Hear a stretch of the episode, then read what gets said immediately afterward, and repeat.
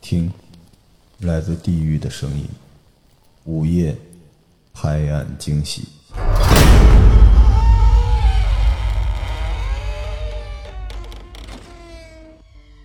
已经一块已失去了一些紧迫感之后，你突然就开心了。你看许晨开心成这样。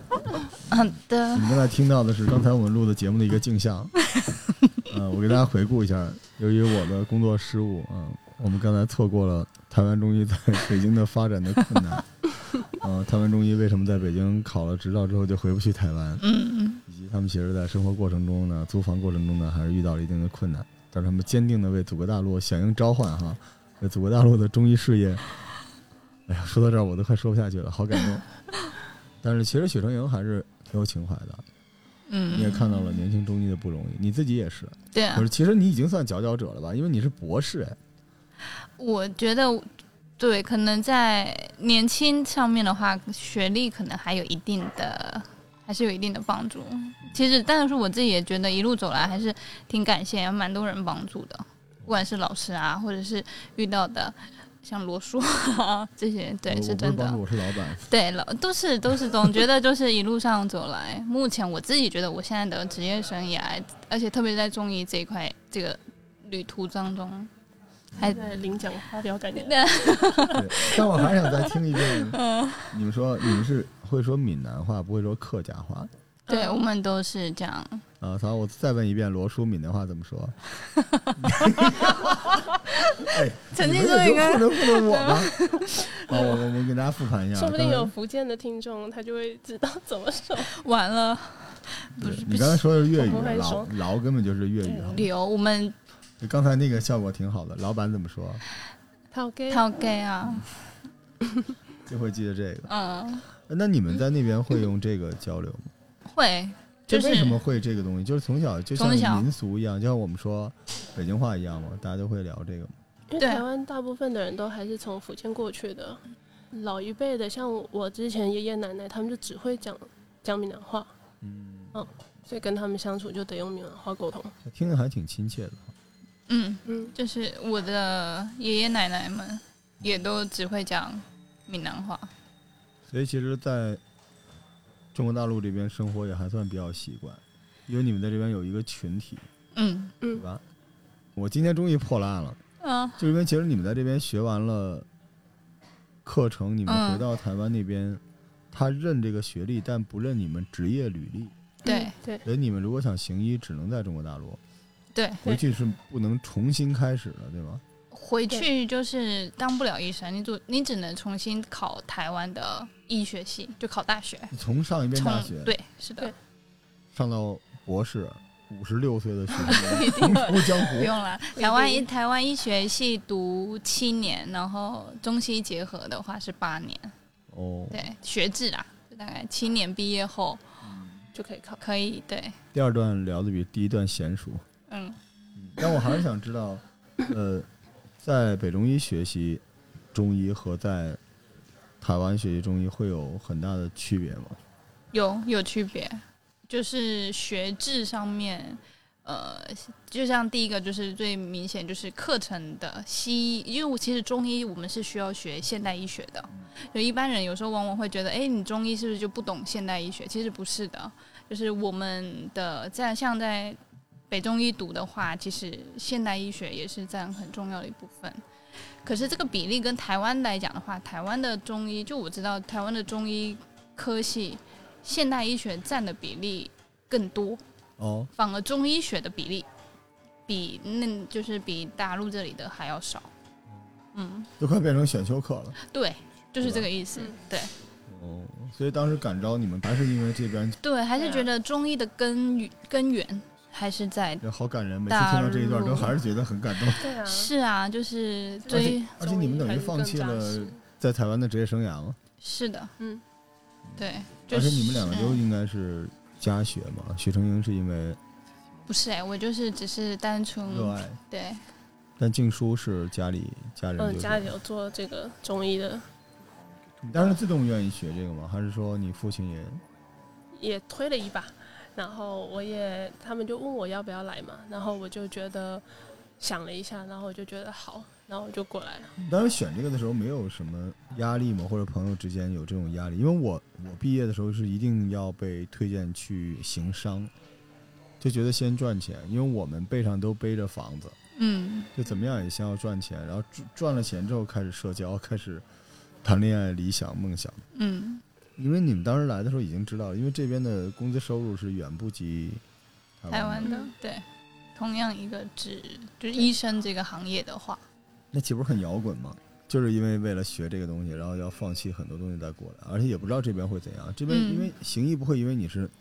从台湾过来的老乡，就会给你额外的嗯嗯支持对什么之类，对嗯吧，？对，这个是没有。对，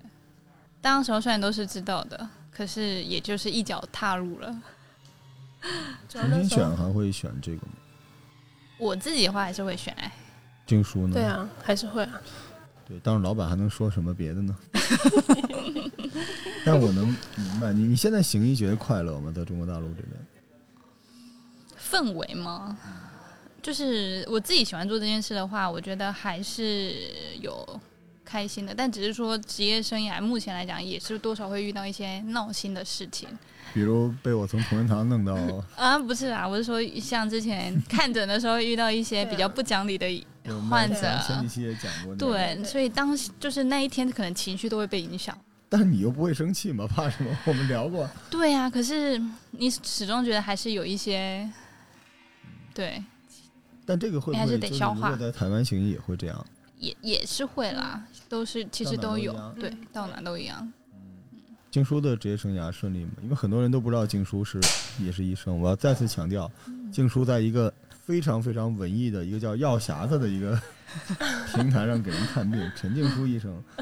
你觉得你觉得这边行医整个这个东西如你所愿吗？因为你们都工作了几年了，我工作也好长时间，嗯多少？就你这个脑子，你给我开的药已经 按年都记不住，你这。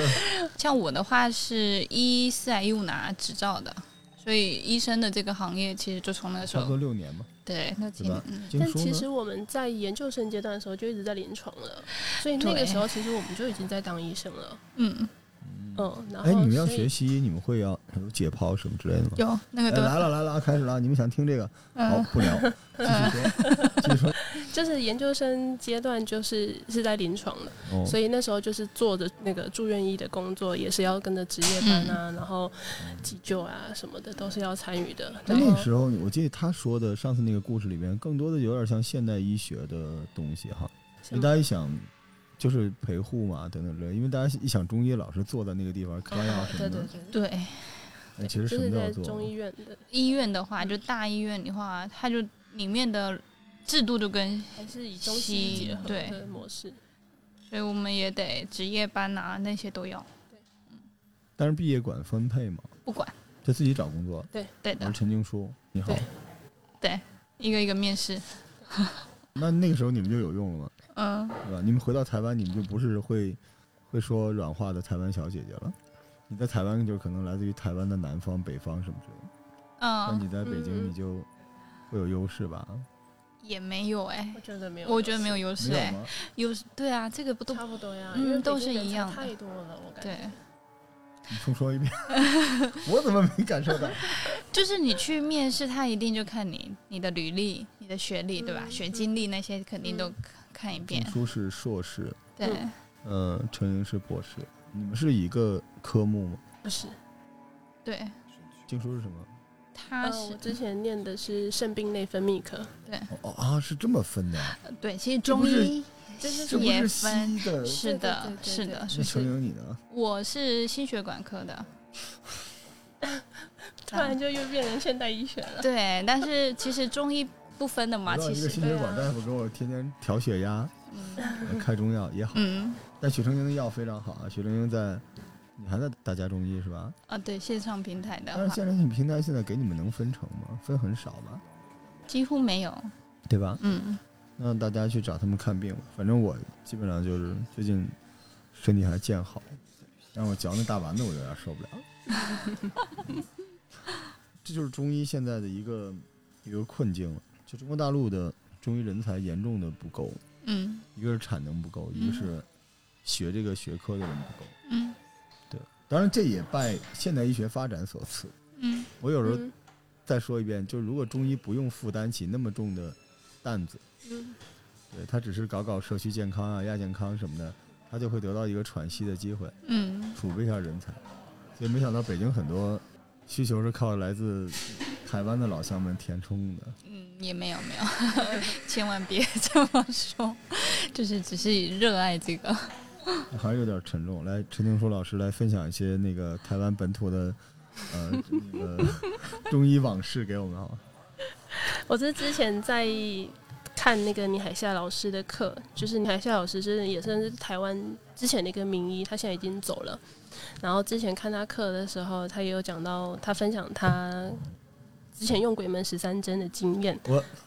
这好闽南话怎么说？鬼门十三针，不会所以你们就会说个老板对吧？龟门杂三江，我真的是对的，这个这个应该是这对的。是对这应该是对嗯的，就是一个字对一个字去翻过来的话，就是 龟这样门子。龟不知门道他有没有龟门，啊，杂三龟龟蒙江杂三江，对，你笑什 么？真的啦，这来，个静书来继续。然后他那时候就在讲穴位嘛，就讲到鬼门十三穴，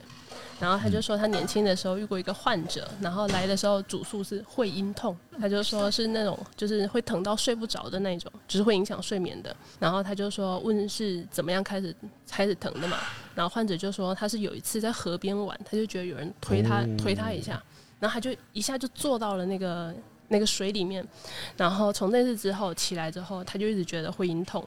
然后当时就是说，他说有人推他，但是他的同伴说哪有人推他，就是说只是他自己跌倒什么的。然后当时倪海夏老师就觉得说这件事情感觉听起来不一般，而且因为那个会阴穴是鬼门十三穴里面的最后一个穴，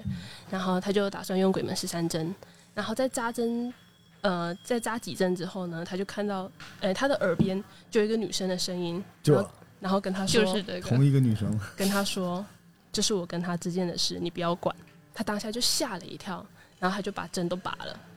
然后他就他就问他说：“是不是跟谁有过什么恩怨没有解决那样？”然后那个男生就跟他说：“他年轻的时候，就是他在屏东有一个女朋友，然后后来他上台北念书了，然后因为年轻嘛，就是就是男女朋友关系也处理的不是很好，然后他就后来就跟那个女生分手，然后他说那女生当时就想不开就自杀了，所以倪海夏老师就觉得这件事情应该是跟他有关系的，所以就让他就是说这件事情解铃还需系铃人，就是你得去好好解解决一下这件事情。然后后来他回去之后呢，他就去他女朋友的墓前，就是去好好跟他好好沟通啊，跟他道歉。之后的某一天晚上，他就做梦，然后他就梦到就是他的会阴穴流出了很多黑色的血，然后醒来之后好了，就不会疼了。然后倪海夏老师当时就讲完这个故事之后，他就说就是，呃，所以让大家不要随便的去扎鬼门十三针，然后并且你要扎之前呢，最好是能够给他就是虚晃一下，就是碰一下，你别一下就给他扎进去，就是跟等于说。因为他肯定是有冤亲债主嘛，你得跟他打个招呼，不要结怨了。你你嗯就露这出么啊这个笑容的时候，就是就这么你一个故事，这么一个故事，哦，好像中国劝人向善、不做渣男的一个方 式，就是用鬼门十三针的这个故事。那你刚才这个故事里面有一个很很有趣的点，就实际上他扎完了是没啥用的，是吧？ 他还是得过去你朋友的坟前去道歉才行了。呃，因为鬼门十三针，它其实就是有一点点把、啊，对虚把那个虚灵体把晃，它，对对对，他只是虚哦晃，他并没有。对对对对对，这一个民间传说啊，大家不要信啊。这是我们那个为了科普说，我们虽然讲的是一个中医故事，其实是让你不要做渣男，对对吧？我们这么说就不会有人屏蔽我们。对对对，嗯但是这个传承很有趣，呃因为我听到的基本也都是这个逻辑，嗯，所以两岸三地的中医文化交流就全指着这些渣男 了。你很难听渣女被渣这一下，都是渣男渣这一下。嗯你知道我之前做一个鬼门十三针的详细到什么程度吗？就每个穴位有四五种针法，这嗯，个针怎么进、怎么出、嗯运多长时间哦，都要讲。反正我听众也听不懂，但大家大家都觉得好厉害。嗯哦，这故事不错，我们听到的也都是这种。但鬼门十三针一般都扎男的，你发现了吗？但实际上在呃邯郸，河北省的邯郸市，专门有鬼门十三针的一个流派段氏。嗯这个流派是国家认同的，它其实就是目前用来治疗抑郁症，嗯或者有些孩子他可能天生胆小啊等等，对，甚至是呃躁郁症什么之类的都嗯能扎一下。他讲这故事跟这个事儿可能就联系不上了，但是这个针法确实是有的，嗯嗯只是可能有一些方式让它显得更灵验。嗯但这个也挺好玩的哈，嗯我们上次就讲了，就中医嗯很教人向善。嗯，我一开始以为他推他那人儿是那个问他我那十二个盘子呢，哦他这个鬼故事就连着起来了。啊他弟上次我们把那个给剪了，没用。哦对，他弟在水里面有十二个盘子。嗯，陈静书特别喜欢水边儿，啊，不是，这是倪海笑老师说的 故事。他的故事全都在水边儿。水边发生，还有吗？还有吗？还有吗？还有另外一个是我朋友跟我说的，我有一个朋友系列，对这个对就对近了一些，对吧？对对对对，但是他真的是我朋友跟我说的，好吧，然后也是鬼门十三针的故事，我就是那个女人。不是，是我一个朋友，然后他当时他之前是跟那个寺庙合作到青海省去义诊，对，然后那嗯时好候远大啊部分对大部分从从台湾去青海吗？不呃，是吧哦他？也是在这里念的中医，对。然后呃，就是呃，当时就是大部分都是那个藏区的牧民，嗯然后就是有一个女生当时来来就诊，然后后来晕针了，晕针了之后就是大家想要急救嘛，但是那时候那边也没什么资源，就一些针啊什么的，就打算用中医的方法去急救，结果。她急救了之后呢，那个女生醒来了，但是她发出了一个男生的声音，哇，然后用藏语说了一段话，然后当那边的那个人帮他解释解释了一下，说他说的是让他们不要干涉，因为大家就知道说那大概就是就有一些灵体在旁边的那种这么一个情况嘛，然后就想说好好跟他沟通，就是跟他说这里不是你该待的地方这样。结果那个女生就跳起来就想逃走，然后她说力气之大，就是一个大概跟我差不多的女生，大概要六七个人才能够拉得住她。那个时候就是我那个朋友，因为他本身也是佛教徒，然后他就让那个藏区那边的人，就里里外的人都念六字大明咒，就是 Om Mani p a m e h o 后来就开始用鬼门十三针扎，然后他说大概扎到第四针的时候，那个灵体就离开了。因为我那个朋友他就是他依稀觉得是一个小男孩，就是他起来的时候跟我说这个故事的时候，他其实想说非常的尴尬，因为那时候她的丈夫在旁边，然后他问他说：“你们是不是有过就是流掉，就是有孩子夭折或者是怎么样的？”然后就那她丈夫说没有，但是结果后来那个女生就呃灵体离开了之后，那女生就睡着了，睡着之后。就是后来就慢慢醒过来的时候，又问那个患者，嗯然后那个患者说有， 然后丈夫说哦，他应该是因为身体还虚弱，嗯然后离开的应该是我，不是那个男孩。对，然后就当时他们还安安慰了一下那个丈夫，说可能他就是还很虚弱啊，意识不是特别清楚啊，然后什么之类的，对对对。后来就就跟患者说，可能还是要给那个那个小孩回想一下或者什么样的。对，这是故事就落幕了。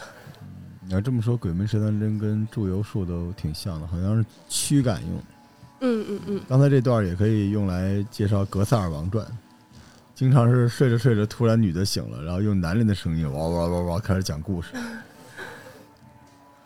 我给你们讲我租房的事情嘛，但是你们得要做好思想准备。嗯我租房子会遇到很多奇怪的事情。嗯我是大学毕业的时候，当时在西单住一个很老的胡同里边，一个很破的楼，嗯，四层楼吧。他那个房间就还挺大的，跟人合租。然后我隔壁是一对儿在附近教书的实验中学的老师，呃，我自己住一个房间，然后我们有一个小客厅，然后我房间里面有一个电视，是那种很老的那种。我有一个习惯，因为我也不是说害怕，但是我下了班回家晚上会压力比较大，睡不着。我不知道你们会不会，就我喜欢开着电视睡觉。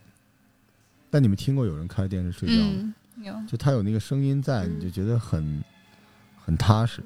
然后我那个房间的格局也比较奇怪，是一个三角房，就是在那个房的顶楼。这种房一般都有点煞气。嗯嗯呃，我的床又靠着窗，所以它是一个斜窗的那个地方是我的床，然后我就靠着那个斜的窗户，然后是窗外树枝也比较怪，然后我就看着那个电视睡觉，每天晚上都这样，电视在我脚边嘛，正对着，然后那天可能是回家比较晚。然后再加上工作不是特别顺心嘛，就喝了一点点的酒，嗯就想睡得香一点，然后喝完也没有太困，就看电视里面演一个美国的类似 Friends 这种嗯家庭喜剧吧，嗯然后一堆人在那个房间里跑来跑去的，嘎嘎嘎说话说话，呃，而且我们那个楼是能收到美国的信号的那种，嗯就有那种卫星锅，嗯它那个没有中文字幕，是美美国的英语的字幕。我就说用这个再练练英文吧，嗯就看着迷迷瞪瞪，嗯有时候你绞尽脑汁使劲看的时候，看一会儿就容易睡着，嗯看看看看看看看，然后应该就睡着。然后电视里面发出很多声音嘛，人说话，他我记得是一家子，他们在一个晚餐晚宴上，嗯，然后他们要吃饭，嗯要过圣诞节，你知道美剧不经常有这种画面吗？然后我就看着那个画面，看着看着我就睡着。呃，睡着睡着，我突然就有一种不协调的感觉。为什么呢？是因为那个电视的声音就停了。因为你知道，如果你一直在很安静的时候，嗯突然一吵你会醒；但如果一直很吵，但它突然变安静了，你也会受到惊动，因嗯为它等于那个声波的震动突然停了嘛。嗯然后当时突然就觉得声音没了，然后我就醒了。我醒的时候我是慢慢睁眼的，然后我就用眼睛打开了非常小的一个缝儿嗯，我想知道它为什么没声儿了。我打开缝儿的那个那个瞬间，我看到那个电视，电视里面所有的人嗯，都趴在那个电视边缘在看着我，好像说他睡着了。嗯就那个瞬间，我赶紧把眼闭上了。啊，过了一会儿我，我鸡皮疙瘩全起来了。我再睁开眼的时候，电视已经灭了。后来那天晚上我就没睡觉，嗯灭了，对，电视自己就关了。我再睁眼的时候，然后我就在窗前看书什么之类的。第二天早上起床吓坏了，嗯因为我一直记着那个画面。从那时候起，我晚上睡觉一定要关电视。哦对，一定要关电视。尤其后来数字化之后，这个事情在我们家是还出现过一次。嗯有一次我自己在家里边，那已经是我岁数很大了，呃，几年之前，嗯在家里面躺着，突然我的家，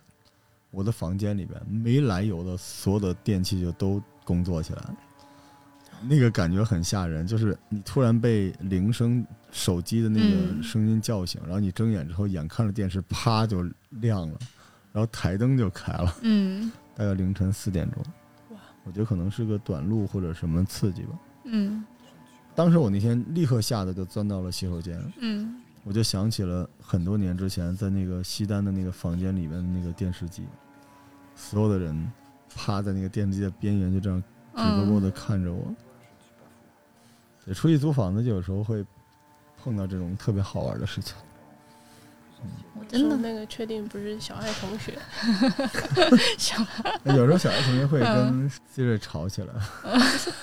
所以晚上身边有数码用品就很奇怪。你听过那个 Siri 的嗯那个鬼故事吗？没有就是你做着做着，夜里面 Siri 突然会说：“我也很高兴见到你。哦，突然谁激活了他有他？让 Siri 跟我讲鬼故事，嗯”真的吗？就是你跟他说嘿 Siri，跟我讲一个鬼故事，然后他跟我说，你后面的那个人也很想听呢。嗯，他们应该装点新程 序了。清楚，请再说。被我叫醒了。还有一个租房子的故事，男生一般就不是特别修边幅嘛，不爱照镜子。嗯嗯，但睡觉的时候有时候会对着镜子刷牙，而且一般不知道台湾是不是这样，就北京这边很多洗手间都是那种白炽灯，嗯，就也不知道为什么，好像惨白的，像手术的那种灯。嗯然后当时就是住在那个房间里面，住在西单的那个房子里，他那个呃卫生间很大，我不知道他当年是干什么的，就是很大的一个卫生间，大概嗯、呃有个二三十平米，恨不得就那边都是空的，嗯也挺吓人的，挂着帘子也没东西啊，就是空的，然后在那里边。后来我就去刷牙，刷牙的时候就因为夜里边我特别不爱看那个看向镜子，而且我老觉得，我也不建议大家在晚上十一点之后看镜子，女生反正都卸了妆也看不清楚了，那个男的就不太建议看镜子，因为我当时刷牙刷刷刷刷刷，然后我就一边刷牙一边对着镜子，然后突然觉得有点奇怪，就是你会觉得镜子里那个人可能就是你，也有可能是不是你，我也不知道为什么，可能是我迟钝了或者怎么样。嗯然后我就刷牙刷牙，然后快刷完的时候要吐那个水的时候，突然觉得有一种蜘蛛效应，就是嗯很奇怪的感觉，嗯所以我就往那个洗手台下边身子往下探，就我想不照那个镜子，嗯就是身子往下走，因为你嗯等于在镜子中间，对吧？嗯你也是要弯下，就是我想，我想不照到我镜子里的自己，然后我就缓缓的、缓缓地，突然猛地一弯腰，嗯，就是弯腰到那个洗手台以下，对，就不在镜子，然后我嗯往上看，我看镜子里的我在用眼睛往下看着我，真的假的？可能疲劳，真的这是可能个有点刺激。对，所以我晚上一般都都不太愿意照镜子。而你们刚才讲到那个鬼门十三针的故事，嗯其实我家里边说到这个，是我四姥爷，嗯他在河北的农村永年县嗯这地方原来也是闹什么东西的一个地方。然后我记得回老家玩嘛，就是城里的孩子回老家的时候，就会有很多老家的孩子尾随你，就跟你一块儿嗯啊，那个一起玩儿一起玩儿。然后我们当时记得就是住那种河北农村那种大炕，但它不是东北的那种炕，它更大。东北是那种双人床是那种嗯底，我们那个是可以并排睡七八个人都行嗯。它就像那个屋子快占到一半儿那么大一个炕，然后但是因为那个炕大，所以那个烧火、搁柴火，它那个入口不在屋子里头，因为你要在里边拨楞，它要搁很多柴火，影响嗯休息。它那个往里塞柴火那个口就在院子里边，就等于是屋子的那个后墙，从嗯院子里往里塞。然后我们有的时候就会在那个在那个炕里边待着，然后一帮小朋友在炕上滚来滚去的开玩笑。但是他后边那个塞那个木头那个地方，一般，呃，家里老人不让往那边走，因为嗯他那个往里放木头那个地方很大，当然正常人是进不去，但是它是因为它不是平的，它底下像一个半拉的地窖，所以它等于是把那个门儿有一个小铁门儿打开之后，把那个大柴火直接丢进去，你能听到它咚咚咚掉到底下的声音，然后填满，然后再搁一些炭再烧，所以那个地方一个就是可能容易中毒吧，嗯还有一个就是很脏，烟灰很多，所以老人就不愿意让我们往那边走，也不许往那边走。院子外边住着一个孩子，他是个有点傻的孩子。就是农村有的会出现这种，就是可能智商不是特别好，他就老呃，就老那个样子。嗯然后他养了一只那个大狼狗，那狗对他特别忠诚，所以我们当时如果我身边有小孩去欺负那个傻一点的孩子，就哎然嗯后那个狗就哇哇冲他叫，然后我也觉得没必要欺负人家，但是我也挺怕那狗的，我每次都离它很远。但是那个小小傻孩子呢，就特别爱跟我们玩儿。那时候我才十十一二岁，特别喜欢追着我们玩儿，嗯结果就变成他来追我们呢。我们的小孩不愿意跟他一起玩儿，就说你别来，你别来，说话语气就很生气。然后那个狗就认为我们攻击了那个孩子，嗯就变成那个小孩追我们，我们跑，那个狗在后边追着那孩子，就变成这种局面了。然后就有点心理阴影，因为是一只特别大的狼狗。后来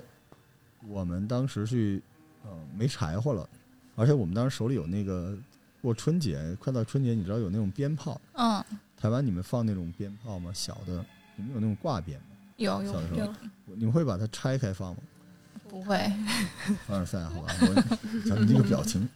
我们都会把它拆开，因为这儿可以放很多。嗯然后当时我们就想把那个炮丢进去哦听，然后我们就扔了两个二踢脚，就听底下咚咚炸，然后我们一帮孩子跑回屋子里边，就在那个床上听那底下咚咚，然后我们就特别开心，做了坏事儿，然后一帮小孩在那哈哈哈嗯那笑，然后突然就听见门儿响，然后就有一个大动物啪嚓啪嚓啪嚓的声音，嗯，然后